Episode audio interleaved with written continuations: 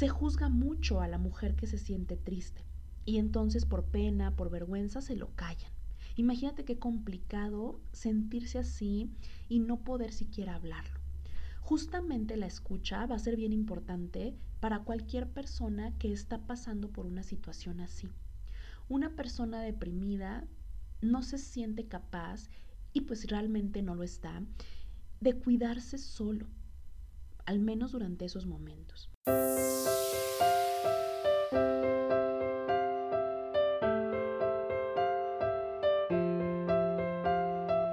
Descubre qué hay detrás de tus emociones, atrévete a perseguir tus sueños y a disfrutar el momento. Esto es Para Vivir Mejor, con Yusel Cuevas.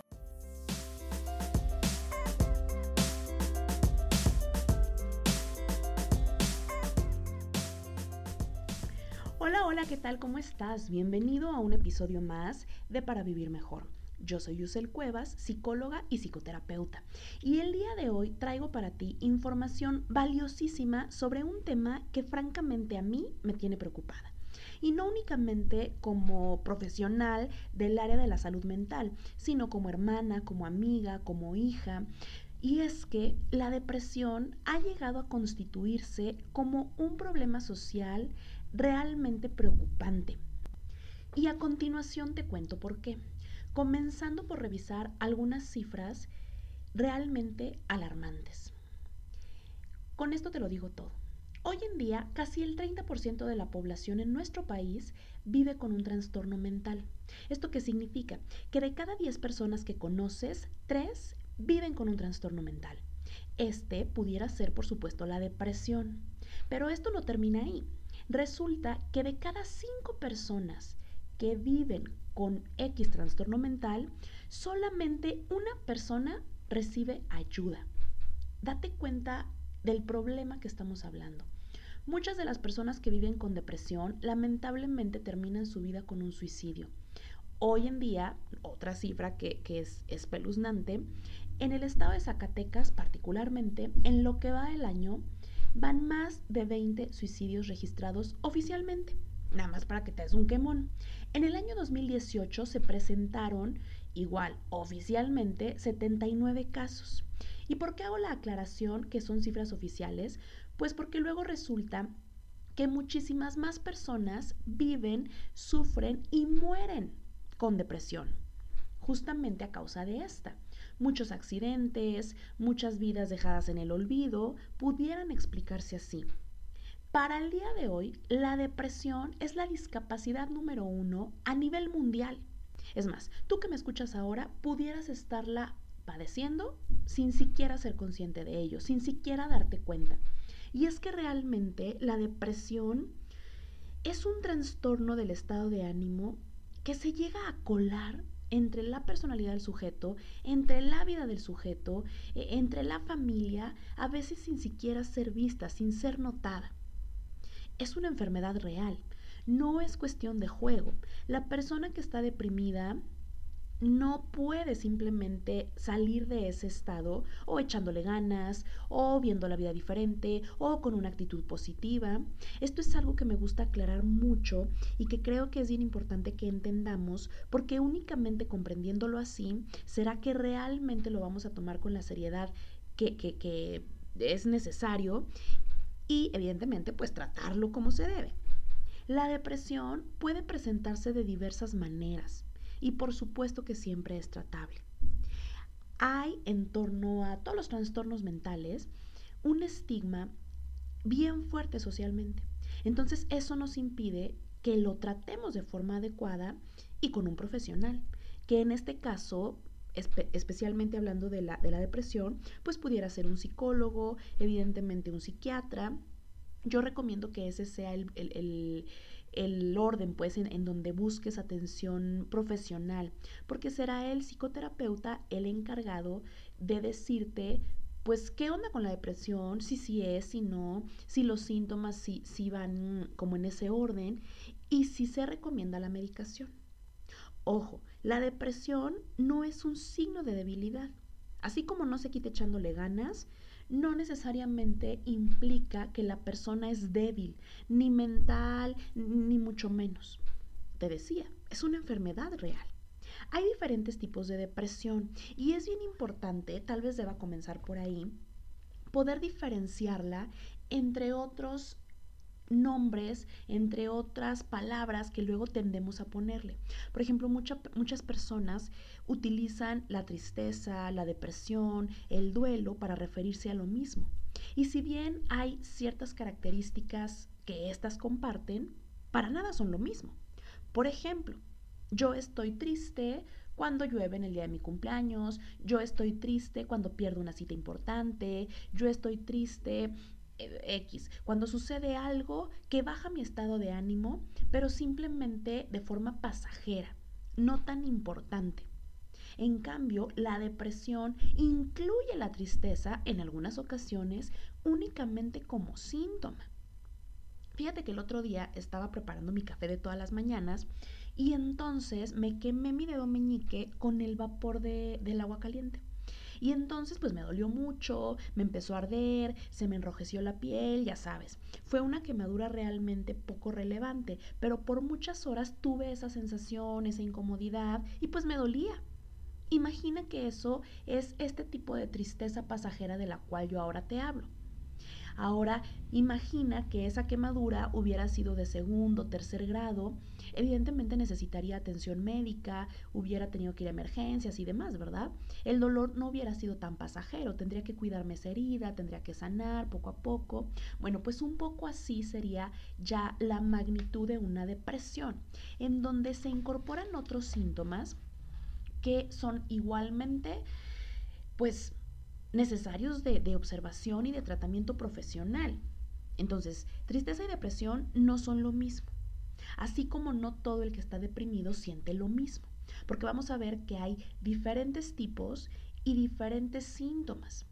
La depresión es una de esas enfermedades, pues raras si no, porque decíamos que muchísimos, muchísimas personas hoy en día la padecen, pero raras sí en el sentido de que nunca se, se manifiesta de igual manera. Algunos síntomas con los cuales tú la vas a poder eh, detectar, ya sea en ti mismo o en personas cercanas a ti, son los siguientes, fíjate bien. Primero, pues te decía, un estado de ánimo bajo, un estado de ánimo diferente, que no es usual en la persona. Puede ser tristeza, pero no únicamente. También pudiera ser la desolación, la desesperanza, la apatía, la culpa, irritabilidad, desamparo. Fíjate cómo muchísimas cosas pudieran estarnos diciendo de forma sutil que ahí hay algo, que algo sucede. Un síntoma bien importante es la pérdida de interés por cosas que antes disfrutabas. Por ejemplo, imagina que alguien es súper aficionado al básquetbol y entonces de un día para otro ya no quiere ir a los entrenamientos, ya no quiere ir a los juegos, ya ni siquiera le apetece ver a su equipo favorito. Bueno, eso claro te dice que algo está sucediendo. Otro síntoma bien importante es la disminución de la energía. Y eso puede ser no únicamente que la persona no tenga ganas, sino que no puede, no tiene la energía, no tiene vitalidad, se siente cansado la mayoría del tiempo. Es decir, los síntomas se sienten en lo físico son muy reales. No es que la persona esté fingiendo, no es que la persona esté haciéndote un chantaje, ni mucho menos. El cansancio, la vitalidad ha bajado realmente de forma alarmante. Otro es problemas de sueño. O bien la persona tiene un insomnio terrible, no puede conciliar el sueño durante las noches o despierta muy constantemente, o bien la pasa dormido te decía, se pierde la vitalidad, se está muy cansado, hay poca energía, entonces la persona pasa todo el día o gran parte de esta dormido. Luego, cambios de apetito o peso. Y puede ser ambas nuevamente. Puede ser alguien que come muchísimo y entonces los atracones y entonces se pudiera comer hasta un caballo si lo tiene enfrente. O bien por otro lado, ha perdido completamente el apetito y pues evidentemente ha bajado alarmantemente peso. Luego, otro, pensamientos de muerte o suicidio. Y este es bien importante porque luego tendemos a no tomar en serio ese tipo de, mm, de, señales. Se cree que una persona que se va a suicidar lo hace en silencio y sin decir nada, porque entonces decimos, ay, pues si realmente se quiere matar, lo va a hacer sin andar diciendo, ¿no? Y pues no, nada más alejado. Se han sacado cifras de que más del 80% de las personas que se han suicidado o bien que han sobrevivido a un intento de suicidio lo dijeron, lo expresaron, hablaron abiertamente de sus intenciones, de sus emociones, de cómo se sentían. Entonces, estos pensamientos, ya sea de muerte, como el típico me quiero morir, eh, qué pasaría si me muero, eh, qué sentirían, el mundo sería un mundo mejor sin mí, o bien ya la ideación suicida, es decir, la certeza de poder y de querer atentar contra la propia vida, pues se tienen que tomar en serio. Te decía yo que para este momento el índice de suicidios, incluso a muy corta edad, ha aumentado alarmantemente en todo nuestro país. Antes, la edad promedio para, mm, eh, las personas víctimas de suicidio era alrededor de los 30 años, pero hoy la cifra ha bajado al grado de tener víctimas de 13, 16 años. Entonces, eso nos dice que como sociedad, pues algo está sucediendo. Fíjate que hablando de la edad es bien importante porque en la depresión no siempre vamos a encontrar los mismos signos y síntomas en, las diferentes edades. Por ejemplo, un niño puede padecer depresión. Y entonces vas a ver que es un niño que se aísla, que no le interesa jugar, que de repente no quiere ir a la escuela y entonces ya le duele el estómago o, se siente enfermo. Y, eso tal vez es hasta una, mm, eh, em, como, como, un invento de él para alejarse del mundo, de sus amigos, de la escuela. No le interesa pues va a ser un niño pues difícil, pero en el niño justamente pues es bien fácil poder ver esos cambios, porque un niño sano grita y juega y se mueve y, hace desorden y entonces pues así son. En cambio, un niño que, que no está saludable emocionalmente, pues podrá ser notado muy fácilmente. La dificultad la podemos encontrar con los adolescentes, porque entonces todo mundo cree que un adolescente pues es un fastidio y es chocante y es odioso y qué horror. Pues en realidad, ¿cómo lo pudiera decir? Sí, pero no.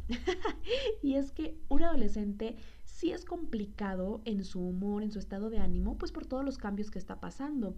Sin embargo, hay puntos ya que llegan a ser extremosos y que debieran llamar nuestra atención. Por ejemplo, una rebeldía muy marcada, un estado de humor muy, muy, muy fluctuante, está enojado, está contento, son, son rabietas, es una rebeldía ya muy fuerte en donde incluso la persona se pone en peligro. Por supuesto, pudiéramos ya hablar incluso de autolesiones. Vamos, realmente es una edad crítica en la cual los padres deben estar mucho más cerca, siendo mucho más comprensivos y escuchando de una forma pues bien abierta.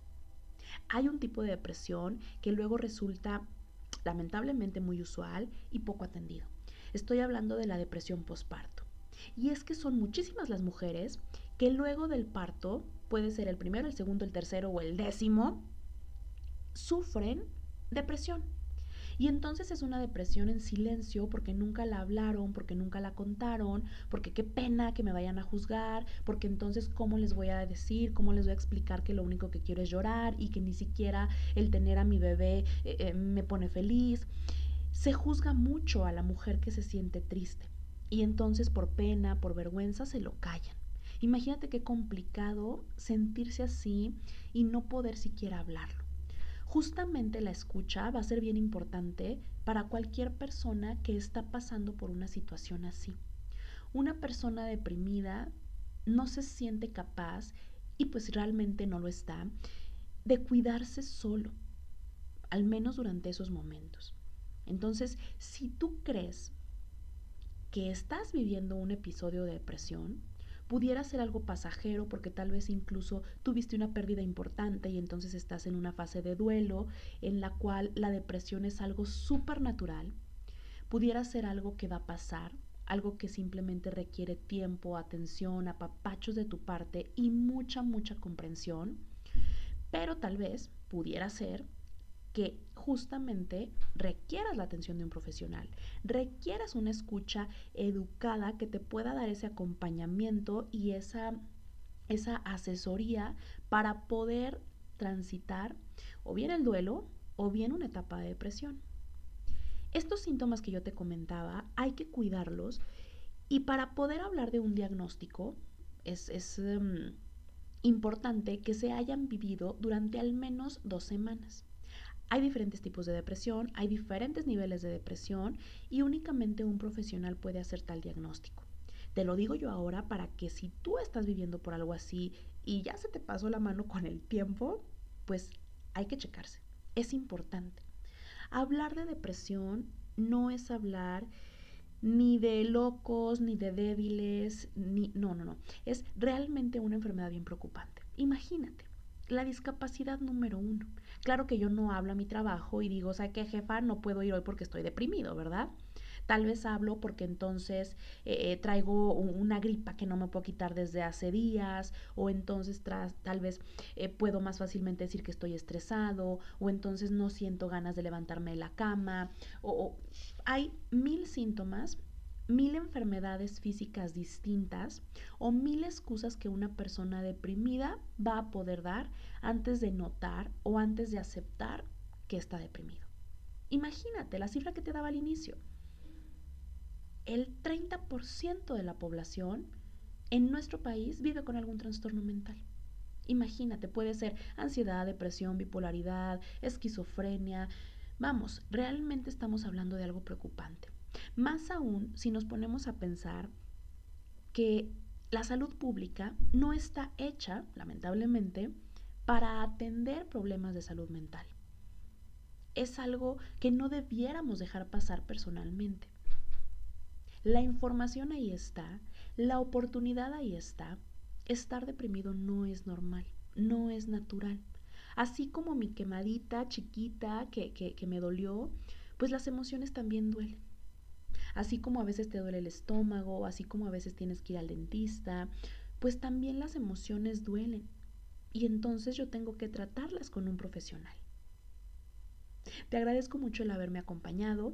Espero que esta información te resulte relevante. Si tú consideras que esto puede servirle a alguien más, no dudes en hacerle llegar el episodio. Recuerda que estoy muy al pendiente de tus comentarios, tanto en la sección de comentarios del podcast y por supuesto en mis redes sociales. Nos escuchamos la próxima.